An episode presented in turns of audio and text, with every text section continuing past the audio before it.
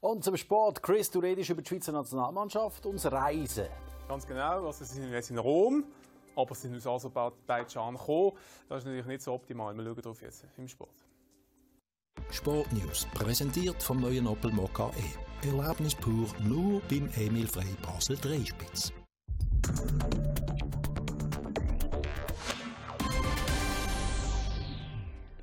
Die Fußball-EM über ganz Europa verteilt. Sie sorgt für einige Diskussionen. Nicht nur, weil einzelne Nationen wie Italien, England, Deutschland oder Spanien immer daheim im eigenen Land spielen dürfen. Andererseits, weil Nationen wie eben die Schweiz in der halben Weltgeschichte umreisen müssen und das innerhalb weniger Tage. Eins ist klar, auch wenn es sportlich vielleicht nicht langt an deren Euro, ist die Schweiz schon Europameister und zwar im Reisen.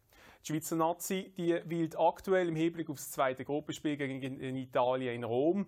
Ausgangspunkt ist aber Zürich, von dort nach Baku, wo man das erste Gruppenspiel gestern gegen Wales bestritten hat.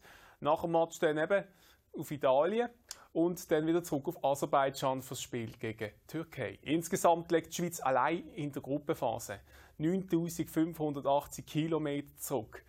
Mit diesem Wert ist die Nazi einsam an der Spitze, gefolgt von Polen mit knapp 8000 km und dem Gruppengegner Wales mit knapp 6500 km. Die komplette Liste gibt es übrigens bei uns online auf telebasel.ch. Ja, ob die Strapazen am Ende ihre Spuren hinterlassen, also ein Nachteil sind an deren EM, das wird sich im Verlauf des Turniers zeigen.